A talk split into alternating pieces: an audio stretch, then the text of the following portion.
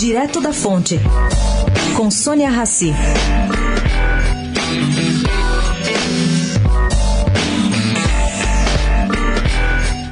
Gente, entra na pauta do Senado hoje, pronto para ser votado, o projeto de lei autorizando a venda de etanol das usinas diretamente para os postos de gasolina.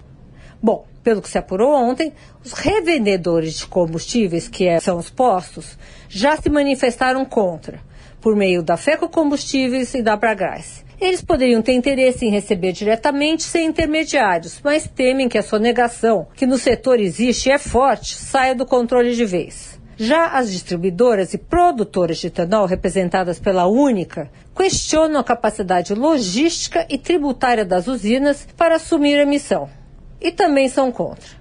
Portanto, fica aqui a pergunta: quem será que é o interessado nessa operação que desconfia-se pode estar entre Alagoas e Pernambuco. Sônia Raci, direto da fonte para a Rádio Eldorado.